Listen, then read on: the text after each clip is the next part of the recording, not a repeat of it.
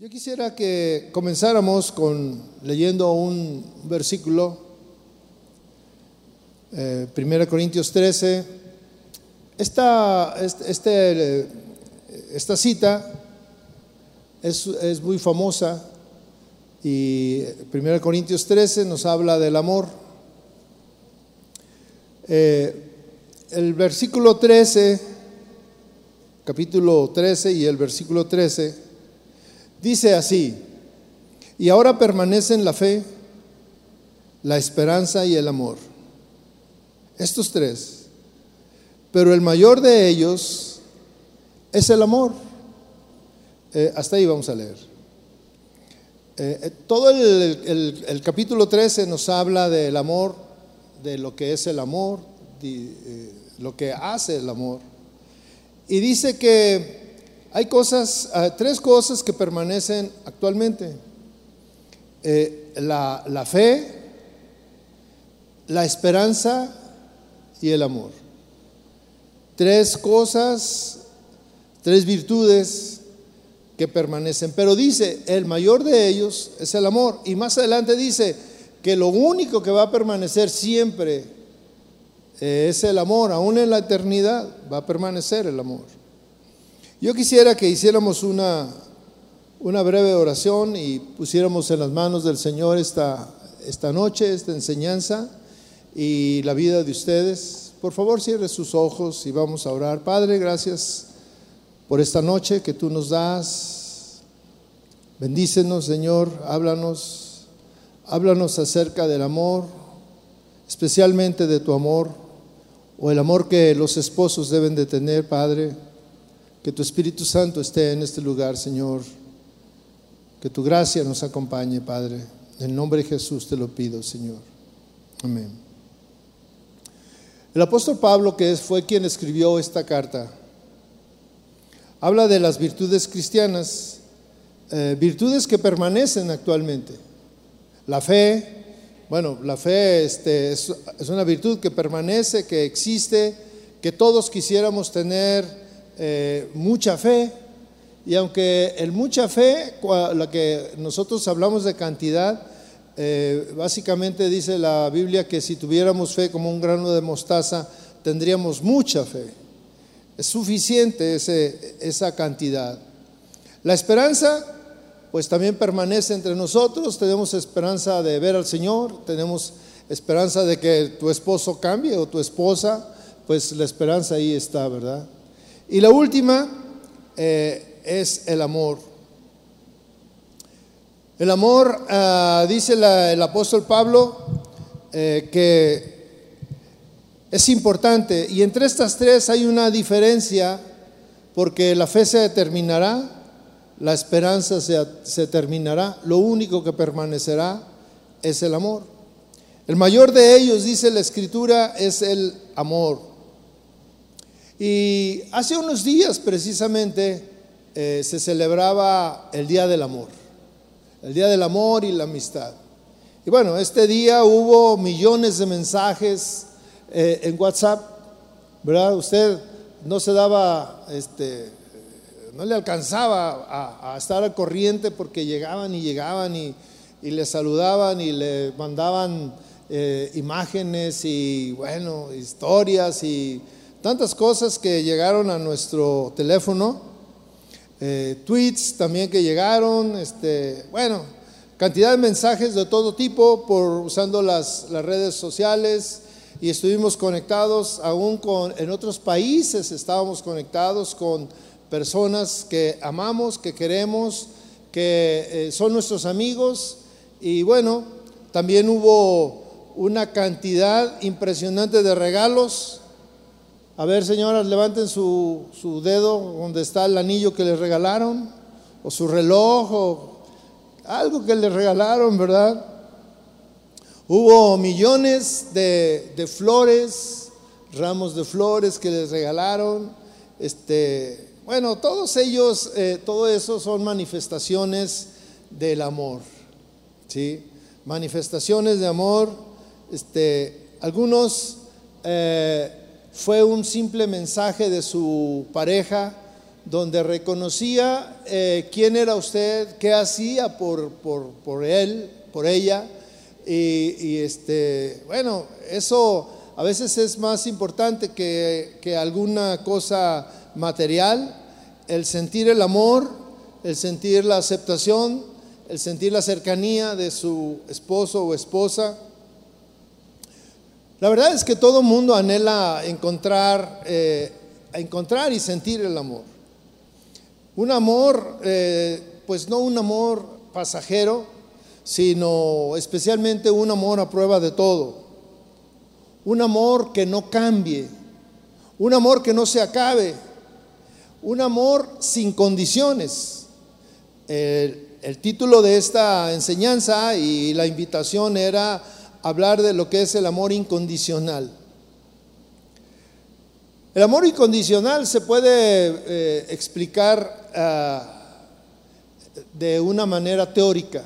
Hay muchas cosas que son teóricas, pero lo que, lo que se queda siempre es lo práctico, lo, lo que podemos explicar con un hecho, con una situación real.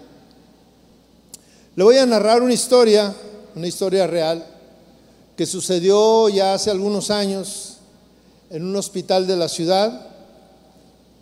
Un niño fue a ver a su papá que estaba en una cama de hospital y una de las enfermeras le dice al niño que pase. Y bueno, eh, normalmente en los hospitales no dejan entrar a los niños y este niño pues eh, habían sacado un permiso especial para que entrara a ver a su papá. El niño estaba angustiado, sí, estaba muy angustiado. Este, y, entró al cuarto del, hospital donde estaba su, padre. Y, pues la escena, eh, la escena de los hospitales muchas veces es, es eh, impactante y, más en la vida de un niño. se quedó mirando a su papá con los ojos muy abiertos. El papá estaba acostado, estaba rodeado de tubos, de monitores, de eh, todos los implementos que hay ahí en, la cama de un hospital. Parecía que el papá estaba durmiendo, sin embargo, eh, abrió los ojos cuando yo entrara a su hijo y cuando yo a la enfermera que se acercó con él y le dijo, míralo, este, ahí está tu papá, está bien. Y el papá abre los ojos y le dice, hola hijo, tratando de sonreír y de, y de que el niño no, no, no, siguiera este, angustiado. Trató de extenderle la mano, sin embargo, este, no pudo porque tenía una aguja ahí este, que le impedía movimientos. Eh, y el niño eh, con cuidado se acercó y tomó la mano de su papá. Sabía que su papá no estaba enfermo. Fíjese bien, sabía que su papá no estaba enfermo. Y estaba sorprendido porque su papá acababa de hacer algo increíble por su hermano, el hermano de su papá, por su tío. Cuando los riñones de su tío habían dejado de funcionar, su papá le dio uno de los suyos. Dejó que los doctores sacaran de su cuerpo uno de sus riñones y se lo trasplantaran a su papá, a su tío, a su hermano. Y con este hecho, eh, su papá le había salvado la vida a su tío. Y esto eh, no es movido por una teoría. Esto no se puede llevar a cabo más que eh, movido por convicciones, por algo que está dentro de sí y que lo mueven a, manifestar lo que se ha hablado, lo que se ha enseñado, lo que está en el aire, lo que todo mundo sabe y quiere, el amor. En este caso, el amor por su hermano, lo había movido a este hombre a, llevar a cabo esa, esa, acción. Aquí en la iglesia conocemos eh, casos de no uno, de varios que han pasado por esa situación y que han hecho cosas increíbles que solamente se pueden hacer cuando hay amor. Hay algunos regalos que son demasiado grandes y hay algunos regalos que son demasiado buenos como para poder corresponderlos. Como en este caso el papá que dona eh, un órgano por su hijo, o una mamá también que dona un órgano por su hijo o por su hermano, o incluso, fíjese, un agente de policía que muere salvando a un niño. Conocemos historias, hemos visto historias de, de personas que usted no conoce, y sin embargo ellos con ese deseo de, agradar, de servir, arriesgan su vida por otros que ni siquiera conoce. Y esos son obsequios que no tienen una condición, no son condicionados por nada, solamente son movidos por el, deseo de quien lo, lo hace, lo lleva a cabo. Pero mucho del supuesto amor que recibimos en la vida está muy lejos de ser así. El amor que nosotros ah, ah, también decimos que sentimos eh, muchas veces está muy lejos de, hacer cosas increíbles. Para muchos es, eh, y especialmente porque tienen posibilidades, es más fácil ir a comprar algo para festejar. Muchos, eh, hay muchos tipos de amor. O hay un tipo de amor que dice te amo sí y hay puntos suspensivos. Si haces, si dices, te amo porque, sí. Hay algunos que dicen que aman, pero te amo si te portas bien. O te amo si vistes de alguna manera de cierta manera o te amo si actúas de, cierta manera también. Algunas veces vamos más allá o alguien va más allá y dice, te amo si, eh, si dejas de molestarme.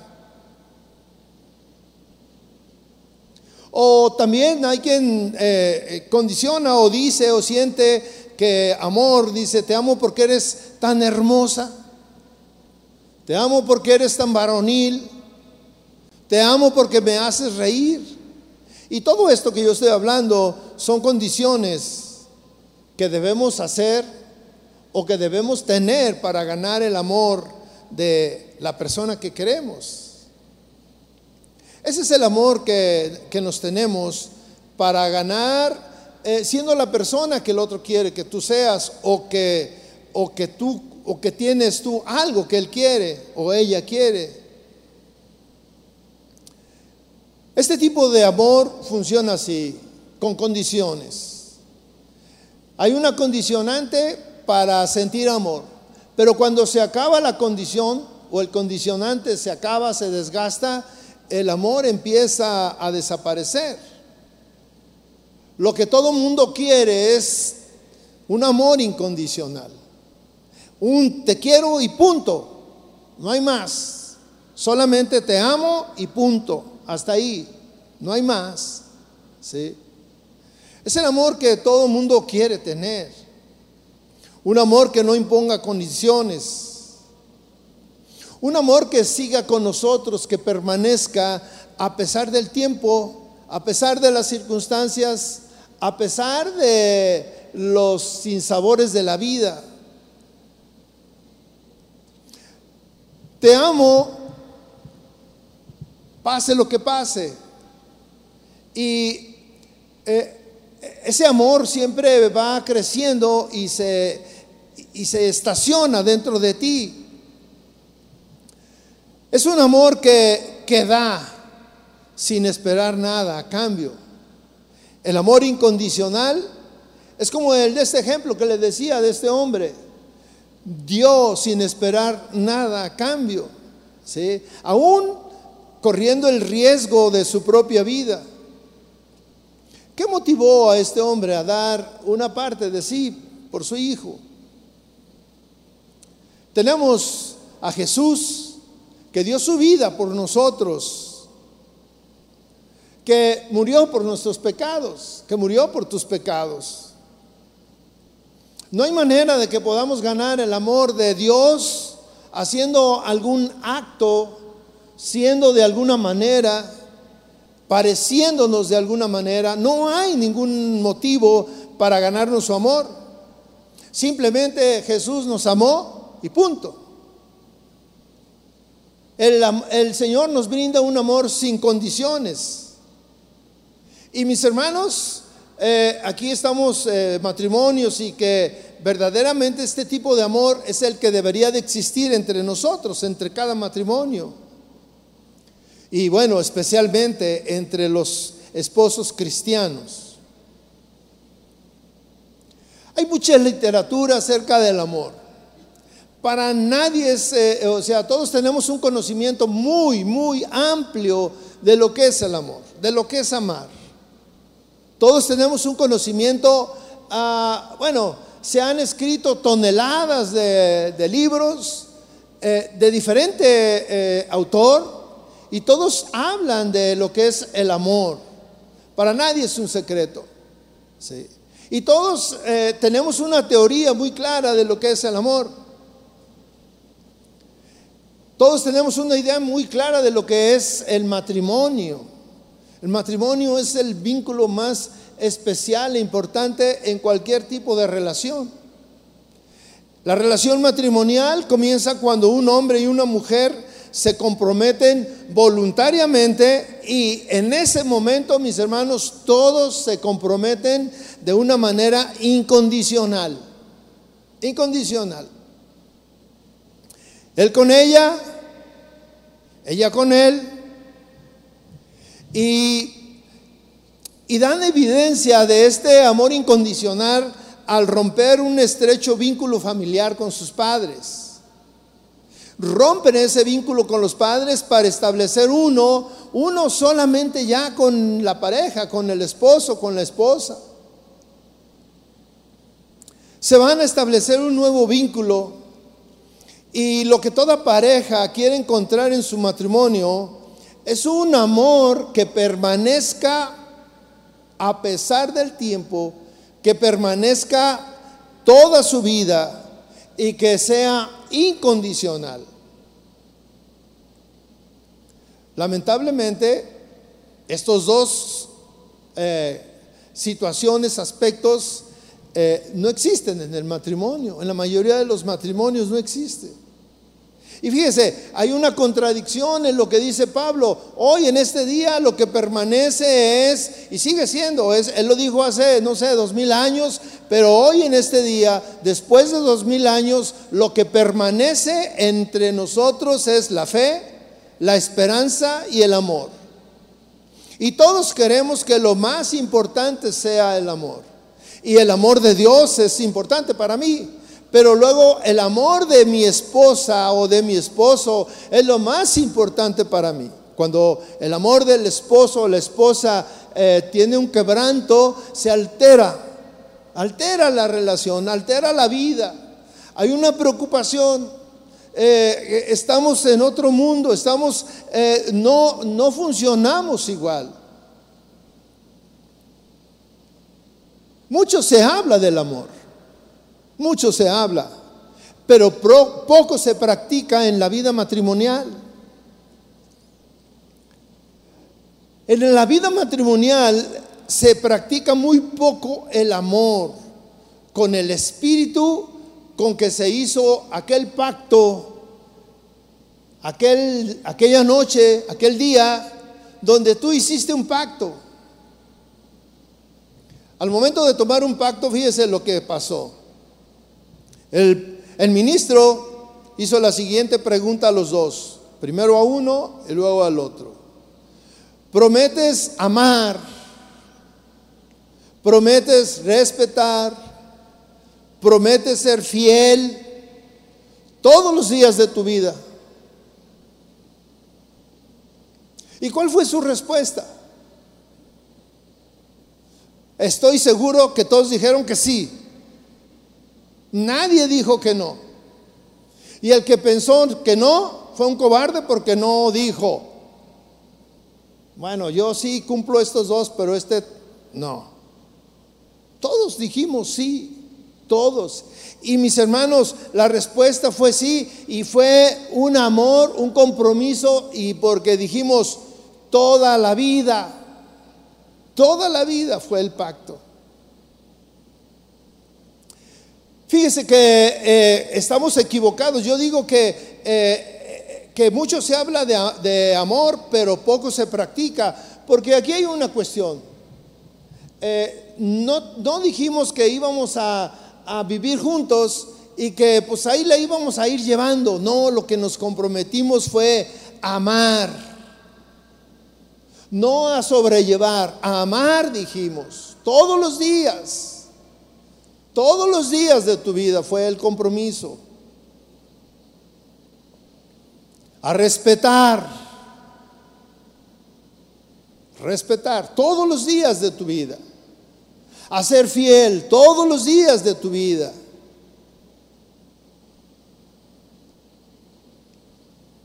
Cuando hablamos de amor incondicional, estamos ante un sentimiento y estamos ante una actitud que no pone condiciones. Y el día que hicimos el pacto estábamos en esa situación. No estábamos poniendo condiciones. No había condiciones.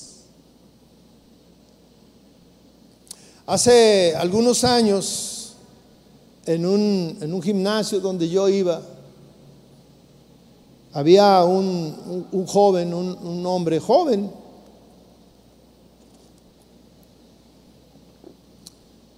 que hacía mucho ejercicio, que estaba muy, muy bien formado, muy fuerte. Eh, pasaba mucho tiempo ahí en el gimnasio. Tomaba muchas cosas para, para estar así, de esa manera. Y estaba platicando por ahí con otro, otro joven igual que él, en la misma situación de, de, mucho ejercicio y de cuerpos muy, muy trabajados, atléticos, este, eh, con esa eh, eh, cultura de, de, fisiculturismo. Y estaba platicando con otro amigo de él que, que se estaba divorciando o que ya se había divorciado de su esposa. Y, y se divorciaron porque la esposa subió de peso. Y él ahí abiertamente dijo, no, es que, ¿cómo crees que yo iba a andar con ella? No, no, no, dice, este, era algo que, no aguantaba. Y yo estaba pensando, yo dije, seguramente cuando, yo no conocía a su esposa, eh, eh, pero yo dije, seguramente cuando estaban jóvenes o cuando se casaron, los dos debieron de haber tenido la misma figura para que estuvieran juntos para que él se fijara en ella. Y la condición que él, que él le había puesto, porque dijo, yo le dije claramente, si te dejas engordar, te dejo. Una condición, pues, eh, eh, muy, muy fea. ¿sí? Y bueno, llegó el momento en que la señora eh, subió de peso, no sé qué tanto, que no aguantó este hombre y, la dejó. Cambió eh, eh, a, esta mujer por otra, más joven, igual también eh, con la misma cultura que él, y, y él estaba condicionando su amor, lo que él decía que era su amor, a esa, a esa, a su pareja, que siempre tenía que estar y pesar este, ciertas características que guardaran la misma figura. Como personas todos estamos sujetos a cambiar físicamente. Estamos este, sujetos a cambiar emocionalmente. Estamos sujetos a cambiar en el carácter, en nuestra manera de pensar, en nuestros gustos. En nuestra salud cambiamos. Podemos cambiar en todo. Y sin embargo, nosotros hicimos una promesa te voy a amar todos los días de mi vida. Todos cambiamos. Los que estamos aquí, todos cambiamos. Sufrimos cambios. Este, mi esposa y yo tenemos 40 años de casados. ¿Usted se puede imaginar los cambios que hemos sufrido en 40 años? Yo antes era rubio, de pelo abundante, ojos verdes, no azules, ahora ya los tengo de otro color. Era alto, atlético, y miren lo que voy. He cambiado. Mi esposa ha cambiado, pero usted también ha cambiado. No es el mismo. Aunque tenga un año o dos de casado, usted ha cambiado. Y el asunto es que, esos cambios que experimentamos son suficientes para dejar de amarnos. El amor, mis hermanos, no tiene que ver con nuestro físico. El amor que, tenemos no tiene que ver con nuestra situación económica, no tiene que ver con nuestra, uh, nuestra manera de pensar incluso. O sea, porque cuando nos unimos en matrimonio, las cosas eran de otra manera y, había esa empatía y había ese amor, había ese interés, había eh, todo eso que algo alteró, algo alteró. Pero nosotros hemos dicho que, que nos amamos y decimos que nos amamos, lo repetimos, pero en la práctica en la práctica es donde se prueba lo que tú dices. Ahí se prueba. Jesús probó cuánto nos amaba. En Juan 15, versículo 12, dice, este es mi mandamiento, que os améis unos a otros como yo los he amado. Jesús dio una muestra de lo que es el amor. Nos amó de una manera. Nos amó de una manera incondicional. Tan es incondicional que algunos lo siguen y otros no lo siguen. Algunos lo reconocen y otros no lo reconocen, pero Él de cualquier manera se dio por los unos y por los otros. Y Él dice que nos amemos, que este es un mandamiento, que nos amemos los unos a los otros. Dice, como yo los he amado. Y aquí hay algo que dice, nadie tiene mayor amor que este, que uno ponga su vida por sus amigos. Si tú pones tu vida por tus amigos, estás manifestando que en verdad amas a ese amigo. Pero yo quiero ir más allá. Jesús pone eh, una, una, regla eh, en lo que es el amor.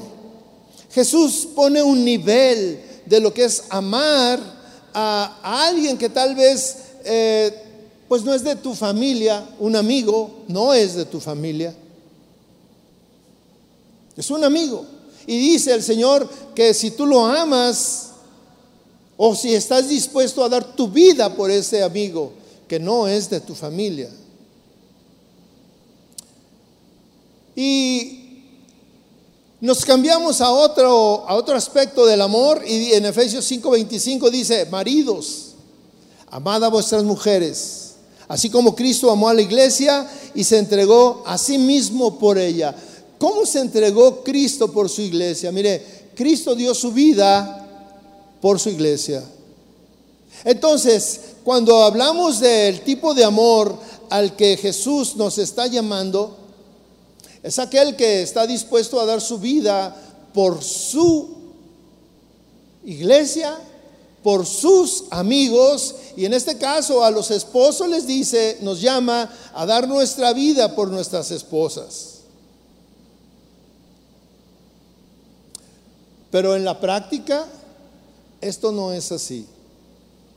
En la práctica es bien difícil encontrar gente dispuesta a dar su vida por su pareja.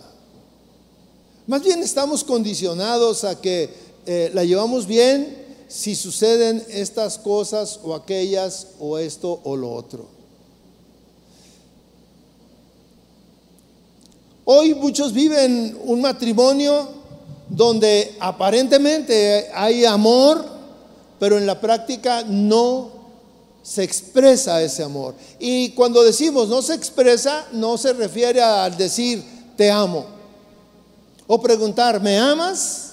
Y estar con ese, eh, me dices y te digo que te amo y que me amas y que te amo y que te, y me amas. No, el amor se demuestra en los momentos difíciles o cuando de una manera incondicional estamos dispuestos a hacer algo o a dar algo por nuestra pareja. Muchos eh, han cambiado, han tenido problemas, problemas serios, y en lugar de solucionarlos, eh, eh, se van. O viven juntos y se esconden. No pueden hablar sus problemas. Y eso es falta de amor. Muchos no pueden reconocer eh, sus errores. Muchos no pueden reconocer que hicieron cosas indebidas. Y muchos se exceden en estar señalando los errores del otro. También eso es falta de amor. Hace algunos años me enteré de un, de un hombre, un pastor, que eh, cayó en adulterio. Y, y todos sus amigos, los eh, pastores y bueno, algunos otros lo señalaban. Y este hombre se escondió por la vergüenza, porque todos le hablaban y le decían, ¿cómo fue posible que hiciste eso? Y eran amigos y todo esto, y él se escondió y no quería recibir a nadie. Y, llegó a oídos de un amigo de él que vivía lejos, en otro país. Y este hombre hizo el viaje hasta donde estaba este hombre y llegó y tocó. Y cuando salió este hombre lo vio, le dijo, no quiero, no quiero recibirte. dijo, no, es que yo quiero hablar contigo. Le dijo, no, es que ya estoy cansado de que todo el mundo me venga y me diga que hice mal, que hice mal, que hice mal, que hice mal, que hice mal. Ya no necesito que tú vengas a decirme también. Y él dijo, no, yo vengo a ayudarte, porque tú eres mi amigo. Y yo no quiero dejarte, quiero ayudarte. Yo no te voy a, a a sacar tu pecado, a sacar tu error. No te voy a evidenciar, quiero ayudarte. Muchas veces nuestros hijos, eh, esto es muy común, nuestros hijos cometen algo, eh, alguna travesura, los disciplinamos y estamos diciéndoles por qué y por qué nuestro hijo, nuestra hija, por qué hiciste, por qué hiciste, por qué hiciste. Y sabe que lo que ellos necesitan muchas veces es que tú lo ames que tú le demuestres ese amor. Y en la vida matrimonial, verdaderamente muchas veces no necesitamos, ya sabemos que nos equivocamos. Y lo que menos queremos es que nos estés diciendo o que tú estés diciendo y señalando día con día el mismo error, el mismo problema, la misma falta. Eso es falta de amor también. Es cierto que el uno falló, pero el otro, en lugar de levantarlo, lo está cada vez dando. Y llega un momento en que el otro dice, ya me, ya me cansé, ya me enfadé, no quiero, ah, nos vemos. No quiero hablar de lo mismo y no me estoy refiriendo solamente a pecados sexuales, me estoy refiriendo a diferencias en nuestra manera de pensar incluso. en cosas que pueden ser tan pequeñas y que hemos cambiado de gustos. Eh, es válido que, tenemos la posibilidad de cambiar y a veces cambiamos y no nos damos cuenta. Y sin embargo, eh, somos eh, muy insistentes en estar señalando los errores, los pecados, las faltas. Y eso no es amor. Usted se puede imaginar al Señor Jesús cuando encontró a la mujer adúltera, que todos querían apedrear y que Él la perdona y le dice, vete y no peques más. Y tal vez a los demás dijeron, oye, qué fácil, ¿cómo se va así de fácil? ¿Cómo la deja ir así de fácil? Pues así es el Señor cuando nos perdona nuestras faltas. Usted se puede imaginar a, Cristo atrás de esa mujer diciéndole, ¿cómo es posible que hiciste eso? No tuviste compasión, mira tu pobre esposo, tan buena onda que es, y luego tus hijos, y, no y mira que la, que la cultura, y mira que difamaste el Evangelio, y mira que hiciste aquello, y el Señor atrás de la mujer, y la mujer ahí diciendo, este, pues ya, ya me hartaste, Señor, ahí nos vemos. Y el Señor no, Señor tuvo compasión. Cuando dice eh, la Biblia que el esposo ame a su esposa de la misma manera que Cristo amó a su iglesia. A veces ese amor, esa forma de amar, nos lleva a que tenemos que cambiar algunas cosas. Nos lleva a que tenemos que esforzarnos por hacer algunas cosas. Cosas que a lo mejor no estamos tan convencidos de hacer, que no forma parte de nuestra manera de ser. Hoy que estamos ante un problema de, del COVID y de, y de todos estos virus,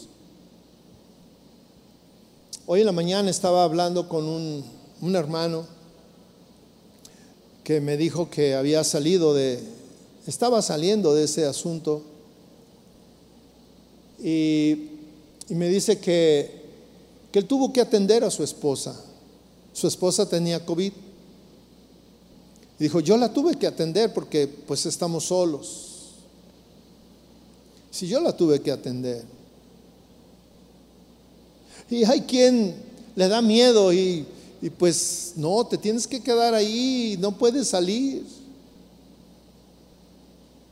Y sin embargo, eh, el amor incondicional es, estoy contigo en cualquier circunstancia, en cualquier circunstancia.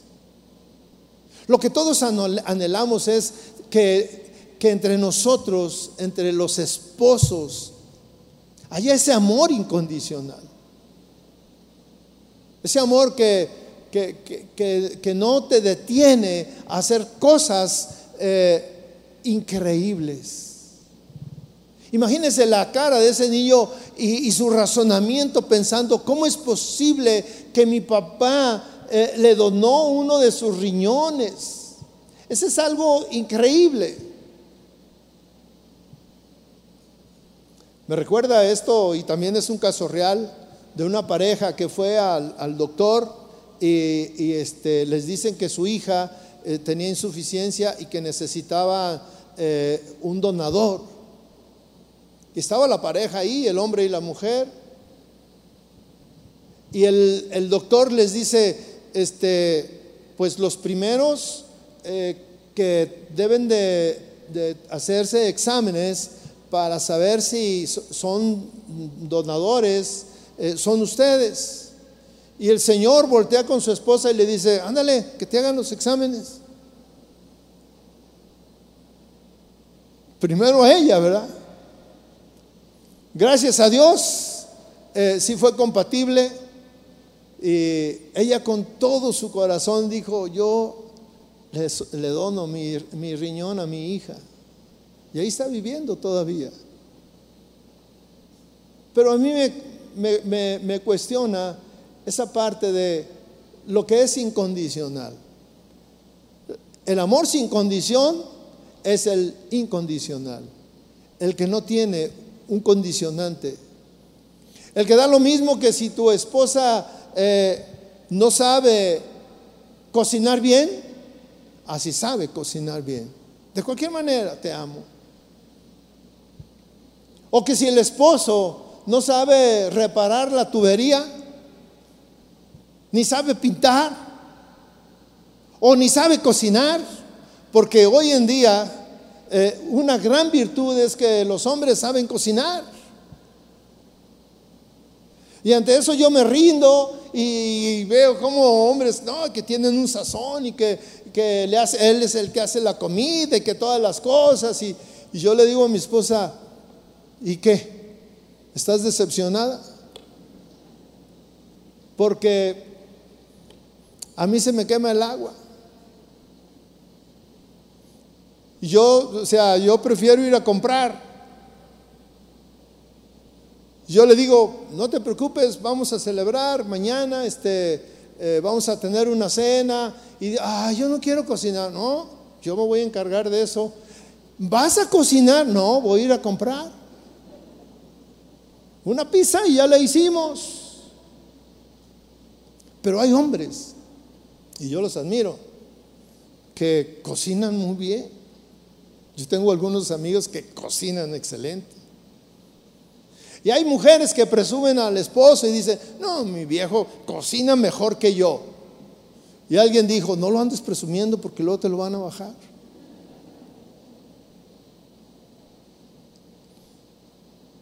Hay de todo en esto. Pudiéramos hablar tanto del amor, tanto. Hay tanto, tanta literatura. Si tú vas a una librería cristiana o, de cualquier tipo, puedes encontrar millones de títulos que hablan de cómo ah, mantener la llama del amor encendida, cómo eh, cautivar a tu esposa, a tu pareja, cómo eh, todos los cómo para mantener el amor. Pero, mis hermanos, todas esas son teorías y teorías y teorías y teorías. La práctica, la práctica es la que tú vives cuando te despiertas. Ahí empieza la práctica del amor que tú dices tener. El deseo de doblar tu rodilla y, orar por tu pareja y decir, Señor, dame sabiduría para tratar a mi esposo, para tratar a mi esposa, para agradar a mi esposo, para agradar a mi esposa, porque este es un asunto de todos los días, todos los días. Hay tantas cosas que nos molestan en la vida diaria. Y si alguien dice que no tiene problemas, que es vida y dulzura su relación, mis hermanos, creo que están mintiendo. Porque en algún momento hasta Pablo pecó, se enojó, Pedro se enojó. Y podemos decir que eran santos, que eran grandes hombres de Dios. Y ahí está la evidencia, que discutieron pero también está la evidencia de que el amor permaneció, fue lo que prevaleció. Cuando dice la escritura que no se ponga el sol sobre tu enojo, en la vida práctica, ¿qué es eso? No, bueno, dice ahí, pero pues cuando estamos bien. No, la Biblia es clara, no se ponga el sol sobre tu enojo. Sobre tu enojo, cuando estás enojado con tu esposo. ¿Cómo es posible que no se hablen? ¿Cómo es posible? Yo te pregunto, ¿eso es amor incondicional? ¿Ese es el amor que tú esperabas encontrar? ¿Que no te hablaran? Hace muchos años cuando eh, yo estaba en el proceso de aprender muchas cosas del matrimonio, mi esposa me decía, ¿qué? ¿Ya vas a aplicar la ley del hielo? y para que se le quitara, no le hablaba. Dice, ah, ¿quieres? Ahí te va. La ley del refrigerador. Y, el tiempo me,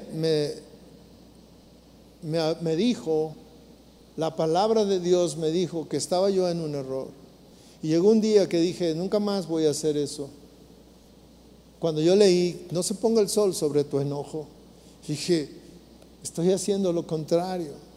Y en lugar de, de solucionar un problema, lo que hacíamos era distanciarnos. Y cada vez estábamos más lejos y más lejos y más lejos. Y cuando tú haces eso, cada vez te alejas de tu pareja. No puedes hacer eso.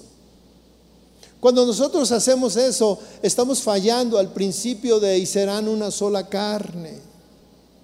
Ya no eres una sola carne. El amor incondicional es el que es una sola carne.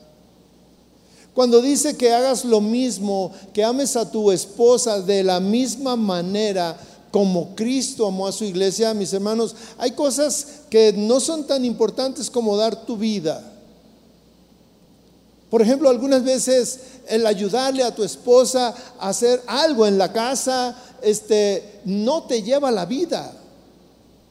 El quedarte callado ante una dificultad no te lleva la vida, no estás dando la vida. Solamente te estás quedando callado. Pero nosotros tomamos las cosas de una manera más eh, eh, visceral. Y la verdad es que tu pareja no es tu enemigo. Tu pareja es eh, la persona que está más cerca de tu corazón. Hace unos días platicábamos mi esposa y yo de, nuestra, de nuestros hijos y de que estábamos ella y yo solos y hablábamos de lo que veíamos en el matrimonio de uno y en el matrimonio de otro y, yo le decía, pues déjalos. Pero es que, es que lo que yo veo, déjalos, es su familia. Ya no es nuestra familia en un sentido, ellos ya hicieron una familia. Ellos ya están viviendo su propia eh, vida matrimonial. Nosotros ya la vivimos. Ya estamos en otra, en otra parte de nuestra vida. Y tenemos que verlos desde lejos y respetarlos. Pero cada matrimonio es responsable de su propia relación, no el vecino ni el amigo, cada uno es responsable. Y si tú no amas a tu pareja de esta manera, estás fallando. Tal vez tú seas uno de los que solamente festejan el día del amor un día al año. Pero los cristianos, los que han entendido el amor de Dios, los que tratan de llevar este modelo a su vida matrimonial, son los que están festejando el amor, su día de amor continuamente, continuamente, con expresiones. Cuando te manda un, mensaje tu esposa y te dice, eh, bueno, yo digo esto porque mi esposa es quien me lo hace muchas veces y me dice, me expresa lo que ella ve en mí, lo que yo soy para ella. Y yo veo eso y digo, algo quiere. Pero eso nos da una oportunidad de platicar y de y que nuestro amor crezca crezca. Hace unos días falleció, unos meses, falleció una señora de noventa y tantos años y estaban en dos habitaciones. su esposo también estaba enfermo en otra, en otra habitación y, y la señora estaba enferma en una habitación y murió ella. Y no le querían decir al esposo mi esposo no sabía. Y sin embargo, en una de esas pláticas les dijo, este, ya cuando estaba muy malito, les dijo, pues yo también le digo a Dios que ya me lleve, pues ya se llevó a mi esposa, ¿para qué sigo viviendo? Y nadie le había dicho que, que ya había muerto su esposa, pero él, él percibió y dijo, yo también me quiero ir, porque ya no tengo nada que vivir. Cada vez que nos vamos haciendo más viejos, lo único que va a quien vamos a tener es a nuestro esposo o a nuestra esposa, nada más. Y ahí se cobra vida lo que dice hasta que la muerte nos separe. Yo no sé cómo amas tú a tu pareja. Yo no sé si hay un amor incondicional. O yo no sé si siquiera tú habías pensado que el amor entre los esposos debe de ser incondicional. Incluso yo no sé si tú alguna vez pensaste que lo que tú estabas eh, pactando con tu esposa cuando te casaste es tener un amor incondicional con ella, con él. Porque cuando tú dijiste, eh, prometo amarte toda la vida, es un amor incondicional. Prometo respetarte toda la vida, es un amor incondicional. Prometo ser fiel, es un amor incondicional. Y eso fue lo que todos pactamos con nuestra esposa. ¿Y qué tenemos hoy? ¿Qué hay en tu vida? ¿Qué hay en tu vida matrimonial? Es muy curioso, fíjese, desde aquí, cuando, bueno, les voy a decir algo que sucede o que vemos los que predicamos, los que estamos aquí, y especialmente en las reuniones de matrimonios, cuando les decimos, este, póngase de pie y vamos a orar y tome la mano de su esposa. y se nota la manera como le tomas la mano. Esto es como cuando dicen que este, alguien que valora o que disfruta el comer tacos, dice, se nota en la manera en que agarra el taco, ¿verdad? Se nota, dice, ese es taquero. Y, le agarra pasión a eso de... Y es lo mismo, se nota cuando la manera como tú tomas la mano de tu esposa. Y se nota también cuando le dice, este, abrácela.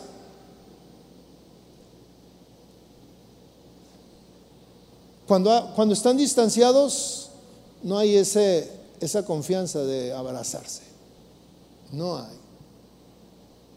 Recuerdo una vez que estábamos aquí mismo y, yo estaba haciendo eso y le dije, abrace a su esposa y estaba un señor así, abrazando a su esposa así. Y dije, no, pues, y la señora llorando. Se nota. Y son unas expresiones que tú no tienes el control, no te das cuenta. Pero eso habla de tu relación con tu esposa. El amor no es una teoría, mis hermanos. El amor es una práctica. Se practica.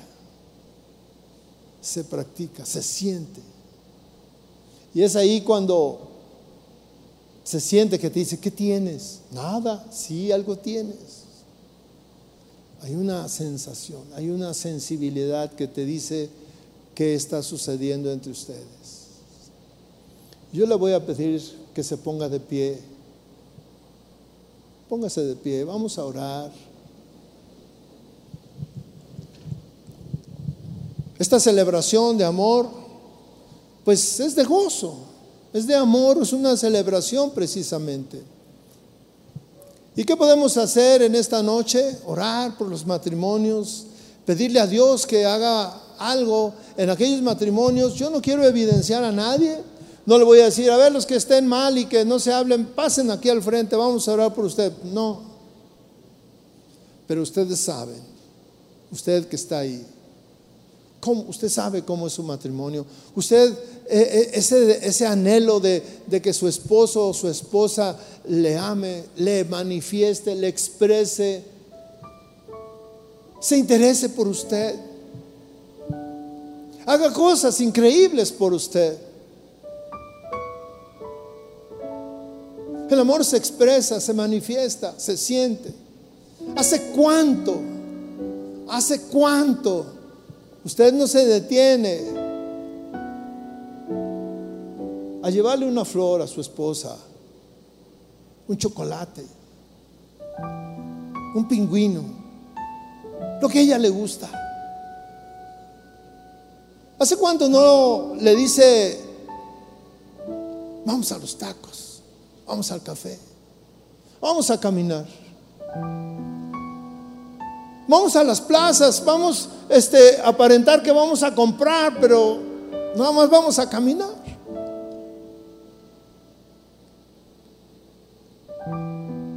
Quiero caminar contigo tomada de la mano, sin que te sientas enfadado o enfadada, sin que me digas, ay, te sude la mano.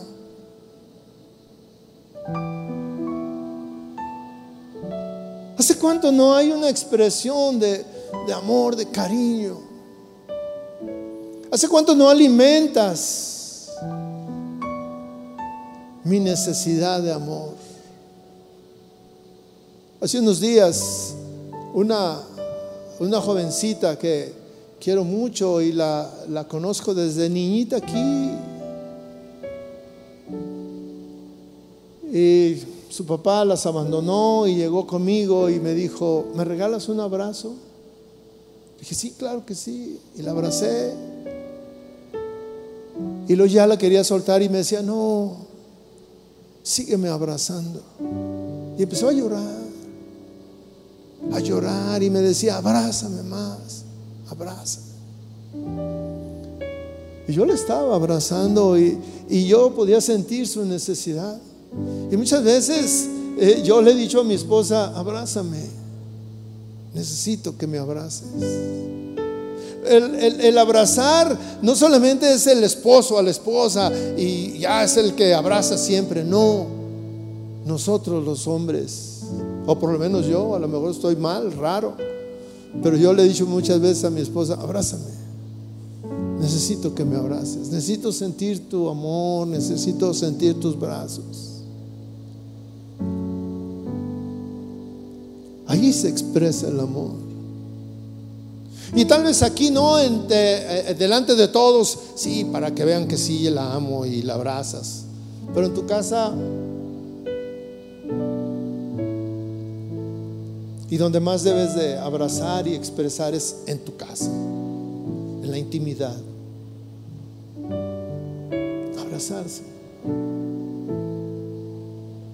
Le voy a pedir que abrace a su esposa y cierre sus ojos. Le voy a pedir que ore a Dios y le dé gracias por su esposo, por su esposa. le exprese ahí en el secreto a su esposo o a su esposa cuánto le ama. Ese pacto que hay entre ustedes.